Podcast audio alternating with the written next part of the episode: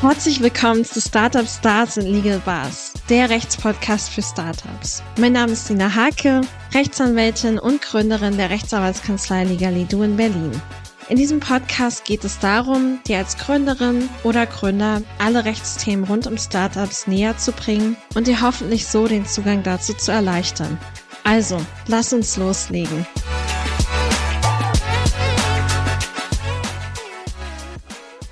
Dich eigentlich schon einmal gefragt, ob du für dein Startup AGBs brauchst? Kurze Antwort ist, es kommt darauf an. Verpflichtend ist es nicht, sinnvoll oder gar empfehlenswert ist es jedoch häufig. Gerade wenn du immer wieder neue oder wiederkehrende Vertragspartner hast, zum Beispiel bei einem Online-Shop, macht es Sinn, AGBs zu vereinbaren, um wesentliche Regelungen nicht stetig individuell vereinbaren zu müssen. In der heutigen, etwas kürzeren Folge soll es darum gehen, in welchen Konstellationen AGBs sinnvoll sind und welche Vorteile sie bieten. Und 60 Prozent der Vertragspartner lesen AGBs zwar kaum oder gar nicht, du gehörst sicherlich auch mit dazu, trotzdem ist es häufig sinnvoll und rechtssicherer, AGBs zu regeln. Wie AGBs dann im Einzelnen aussehen müssen und wie man die kann und sollte. Das wird nochmal Gegenstand einer anderen Folge sein. Heute soll es eben darum gehen, brauche ich erstmal AGBs und welche Vorteile bieten mir denn AGBs? Und zu der allerersten Frage, brauche ich AGBs? Für Startups ist die Verwendung von AGBs, wie gesagt, nicht verpflichtend, aber empfehlenswert. Ähm, wenn es sich um eine Webseite als digitale Visitenkarte handelt, dann braucht man natürlich keine AGBs. Genauso bei einem Blog, auch da ist es nicht sinnvoll.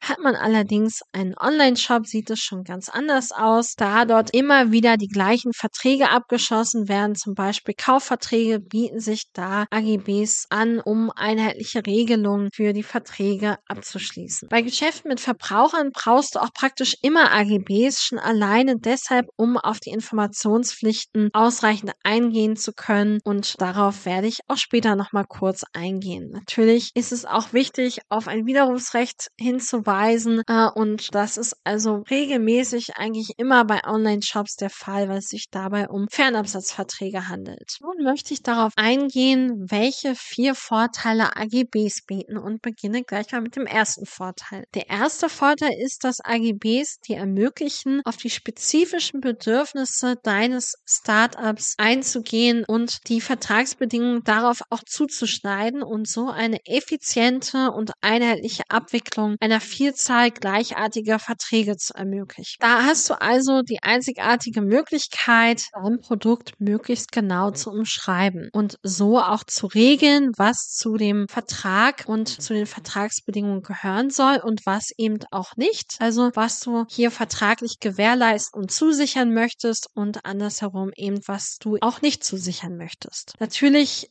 bietet die Vorlage von AGBs auch so einen gewissen Ausdruck gewisser Professionalität und klarer Vertragsbedingungen. Das heißt, die Gegenpartei kann sich relativ gut einen Überblick darüber verschaffen, wie dein Geschäftsmodell funktioniert. Du hast also da die Möglichkeit, deine Leistung zum Schreiben und den Nutzen für die Kunden auch genauer zu kommunizieren. Das ist eben auch vor allem dann sinnvoll, wenn dein Geschäftsmodell außergewöhnlicher ist oder eben genauer umschrieben werden muss, um verstanden zu werden. Das kann auch mal beispielsweise bei einer Software as a Service der Fall sein oder bei einer spezifischen App. Dann komme ich auch schon zum zweiten Vorteil, nämlich dem Vorteil, dass AGBs die Abweichung von gesetzlichen Regelungen ermöglichen. Denn AGBs braucht man eigentlich immer auch nur, wenn man von gesetzlichen Regelungen abweichen will. Das muss man natürlich in einem wirksamen Rahmen machen, aber AGBs ermöglichen dir von gesetzlichen Regelungen abzuweichen und so auch das Risiko abzuwälzen, setzen auf die andere Vertragspartei und somit die eigene Rechtsposition zu stärken. Ein klassisches Beispiel ist sicherlich dabei die Haftungsausschüsse. Du kannst also auch durchaus wirksam einen Haftungsausschuss vereinbaren im Rahmen der AGBs. Du kannst deine Rechtsposition bei der Gewährleistung für Fehler durch die AGBs verbessern. Wie gesagt, ein Haftungsausschuss oder auch nur eine Haftungserleichterung auf zum Beispiel einfache Fahrlässigkeit vereinbaren. Du kannst Verjährungsfristen Fristen verkürzen, aber immer mit natürlich der Einschränkung zu nennen, dass bestimmte Regelungen hier gelten und eingehalten werden müssen, zum Beispiel der Verbraucherschutz, da gibt es bestimmte Beschränkungen. Auch was die Haftungsausschüsse angeht, muss man darauf achten, dass man das in einem wirksamen Rahmen macht. Da empfiehlt es sich natürlich, über diesen Podcast hinaus eine Rechtsberatung in Anspruch zu nehmen und sich dabei den Rechtsrat einzuholen, um sicherzugehen, dass die Klauseln, die man vereinbart, dann auch wirksam sind, denn wenn sie es nicht sind, gelten sie wiederum nicht und die gesetzlichen Regelungen greifen. Weiteres Beispiel ist auch die Pauschalierung von schwer beweisbaren Schäden. Das ermöglicht beiden Seiten den Vorteil, dass man die Beweisschwierigkeiten umgeht und beide Seiten ein zumindest überschaubares Risiko haben. Also einmal der Verkäufer, indem er einen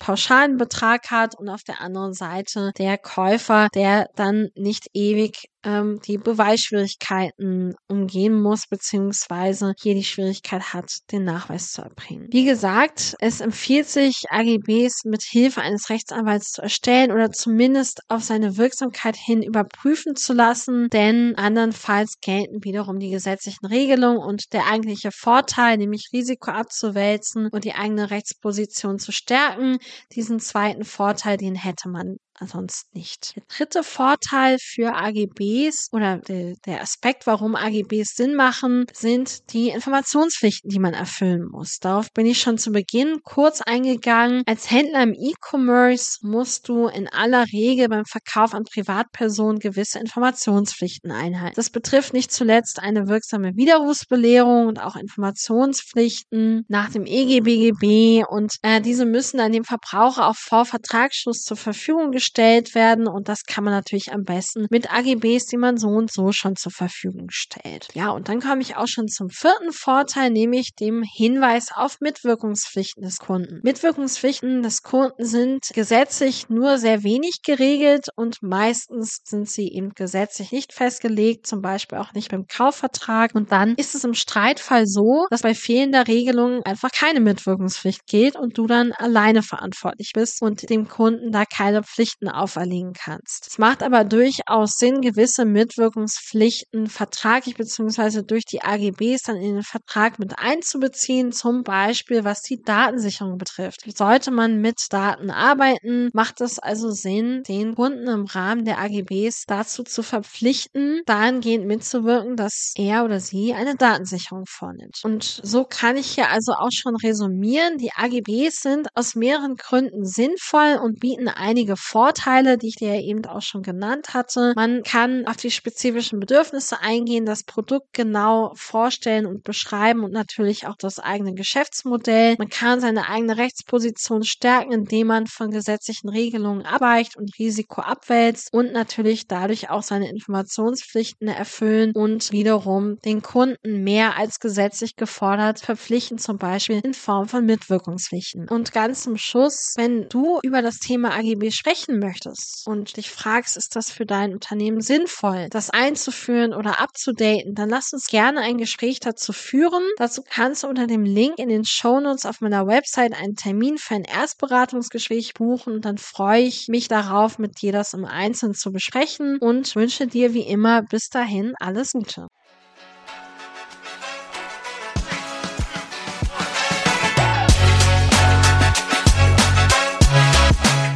Danke, dass du heute dabei warst. Weitere Infos zu mir und meiner Arbeit findest du auf der Website legalidu.de. Wenn du selbst Gründerin oder Gründer bist und gerade mit diesem Problem zu kämpfen hast, dann buch dir doch gerne einen Termin für ein erstes kostenloses Beratungsgespräch auf meiner Website, um zu erfahren, wie ich dir im Einzelnen weiterhelfen kann. Ich freue mich, wenn du auch in der nächsten Folge mit dabei bist. Bis dahin, denk immer dran, dream big, style smart and stay legal.